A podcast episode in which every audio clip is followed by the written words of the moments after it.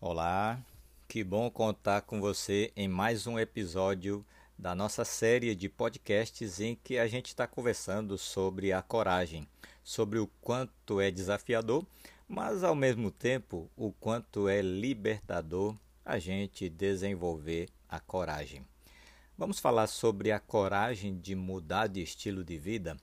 Quando você tenta mudar de estilo de vida, aí sim você está colocando mesmo a sua coragem à prova. Você concorda? Você já percebeu que isso já pode ter acontecido com você? É sobre isso o papo do nosso 12 episódio de Reflexões Inspiradoras. Eu sou Flávio Hiramini e estou trazendo aqui mais uma reflexão, tendo como bibliografia o livro A Coragem de Não Agradar, um livro fascinante que fala sobre os ensinamentos do psicólogo, psiquiatra Alfred Adler. Os autores da Coragem de Não Agradar são Ishiro Kishimi e Fumitaki Koga, e eu sugiro a leitura, recomendo a leitura, que eu acho que você vai encontrar fontes riquíssimas de coragem fontes riquíssimas de inspiração para a coragem de mudar de estilo de vida.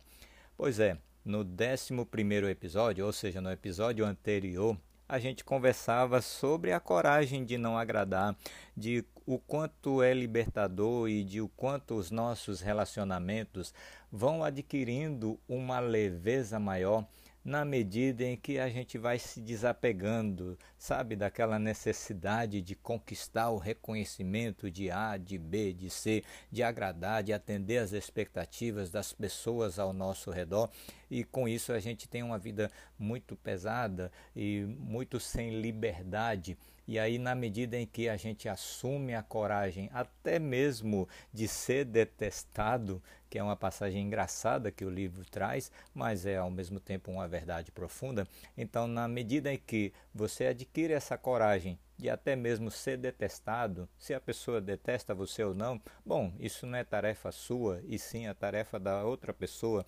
Isso não te pertence, né? Como a gente fala no dia a dia. Então, com isso, a gente adquire uma leveza muito maior e a gente consegue começar aquela caminhada na direção da coragem de ser feliz. Ok, tudo isso em tese dá para entender. Acho que você entendeu um pouco do, daquilo que eu transmiti aqui e talvez se você ler o livro, aí você vai entender muito mais. No entanto, o entendimento só, você há de concordar comigo, o entendimento só não é suficiente para causar aquela transformação. Por que será? Porque a gente esbarra no medo. Essa é a verdade. Por isso, quando a gente tenta mudar o estilo de vida, a gente coloca realmente a nossa coragem à prova. Porque se você observar até situações em que você já experimentou esse desafio, você percebe que você pode ter até recuado diante do medo, do medo das incertezas, da ansiedade que o novo estilo de vida pode te trazer. Então é como se você estivesse dirigindo um carro já bastante velho e que o carro está ali chacoalhando bastante e você tem até muitas queixas sobre esse carro. Mas se você pensa em mudar de carro para um carro com mais tecnologia, um carro mais potente, um carro com muito mais possibilidades, mais funcionalidades, ora, você vai ter que aprender e isso é desafiador. E talvez você tenha medo, porque o novo carro, o novo equipamento, ele é desconhecido e ele te causa uma série de incertezas. Por isso, os professores aqui, autores do livro, ele tra eles trazem que a mudança de estilo de vida é realmente algo desafiador. Então você pode ter uma série de queixas com relação ao seu estilo de vida atual. mas como o futuro estilo de vida, o novo estilo de vida, a nova forma de encarar, de enxergar o mundo, enxergar até mesmo suas tendências de atitudes e de pensamentos. Se como isso é desafiador, talvez você até agora tenha preferido permanecer no estilo de vida atual, mantendo as queixas, do que encarar a nova realidade que pode te trazer ansiedade e sentimento de insegurança.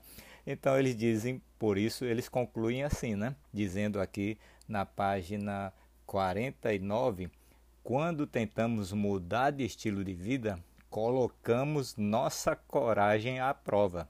A mudança gera ansiedade e a inércia causa desapontamento. Aí eu te pergunto, vem cá, qual você escolheu até agora?